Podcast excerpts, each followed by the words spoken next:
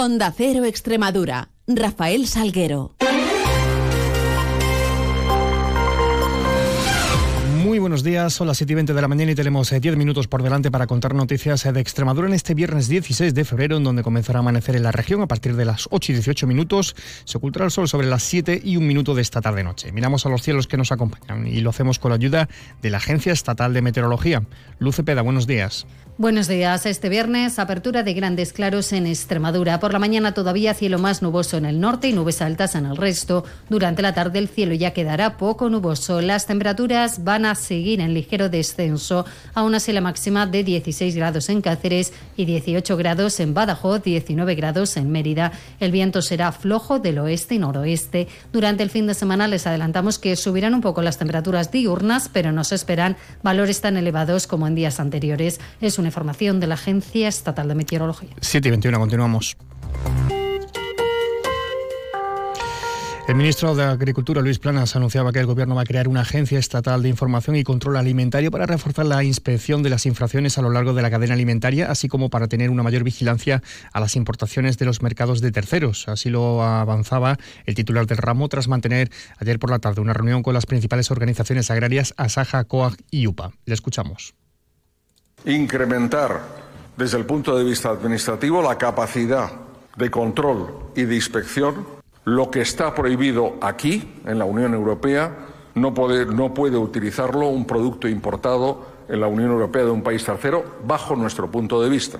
Simplificación de la carga administrativa para agricultores y ganaderos y de gestión del plan estrategia. Algo que parece que no va a frenar en cualquier caso las movilizaciones. Eh, este encuentro estuvo que mantuvo el ministro estuvo marcado eh, a los 10 días de movilizaciones agrarias en todo el país y en una jornada además en la que una nutrida tractorada llegaba hasta la capital para manifestarse y poner en, blanco sobre negro las reivindicaciones frente a la sede ministerial. Tractorada que desde su vertiente extremeña convocó a Pague Extremadura Saja, cuyo presidente es Juan Metideri y esto apuntaba. Lo veo muy difícil de que se pueda acabar cuando estamos hablando con un presidente del gobierno que nosotros lo que estamos pidiendo es derogar la Agenda 2030 y él está eh, paseando el pin de la Agenda 2030.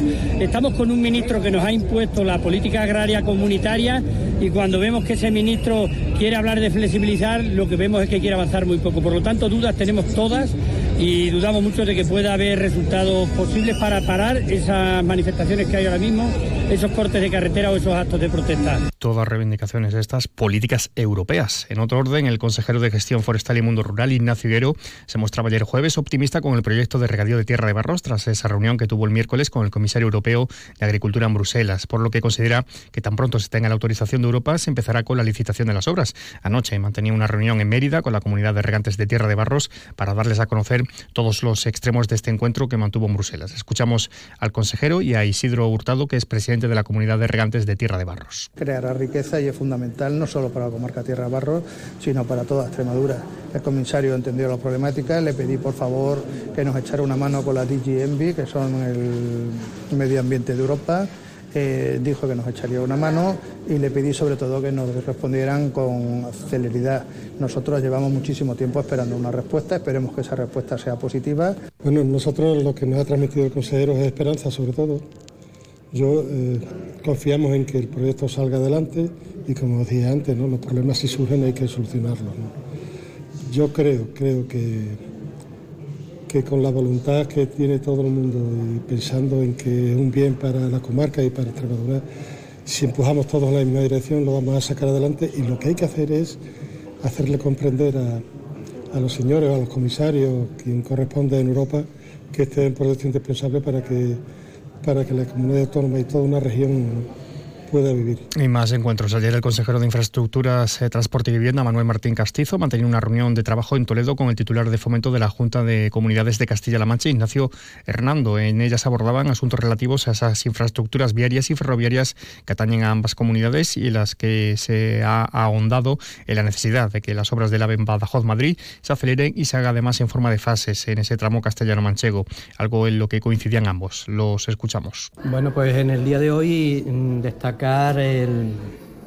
la cordialidad y el buen entendimiento entre los gobiernos de Castilla-La Mancha y Extremadura en materia de conexiones ferroviarias.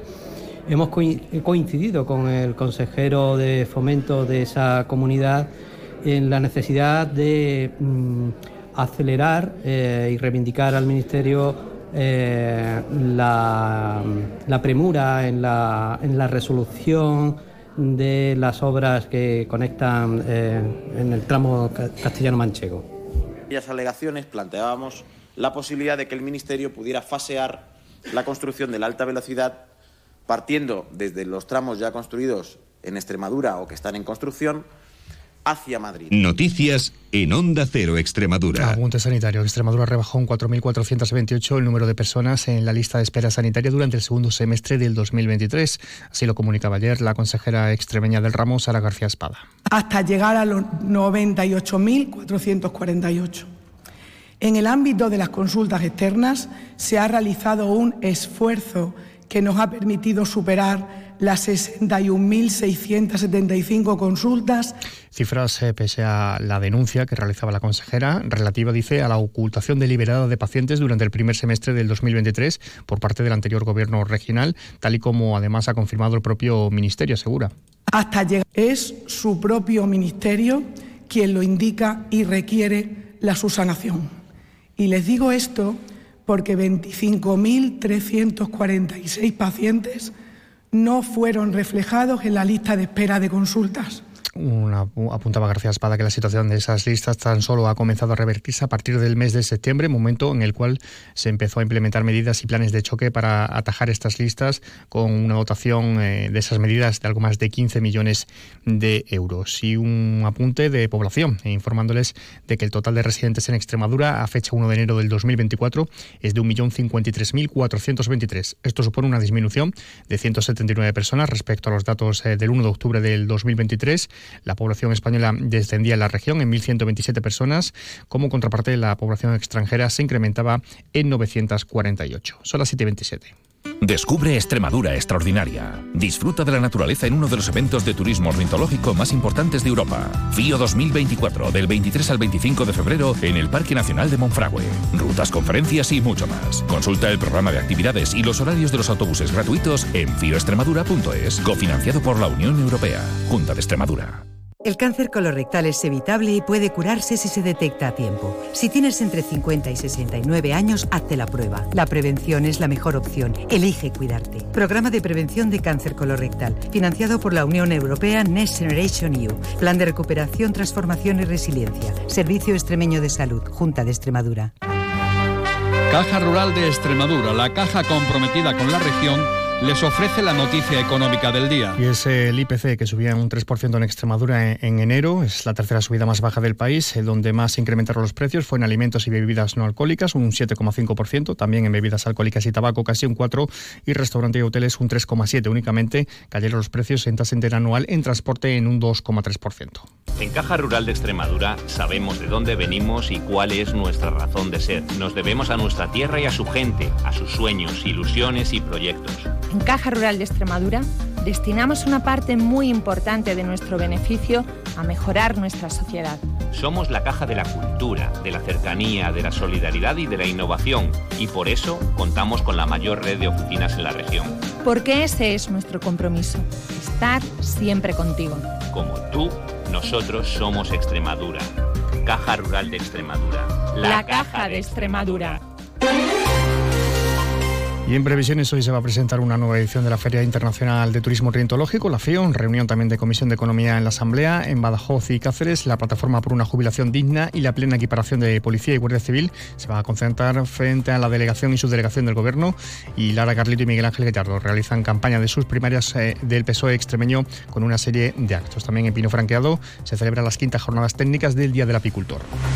Todo y mucho más lo vamos a contar. 10 y 3 minutos boletos, un avance de noticias mediodía, 2 menos 10 tiempo para la información regional. Llegamos así a las 7 y media de la mañana con esa cita con la información más cercana a la local en boleto 754. A las 8 y 20 les ofrecemos toda la información de su ciudad. Sigan informados a través de nuestra web y redes sociales y quedan ahora la compañía de más de uno con Carlos Alsina. Pasen un feliz resto del día.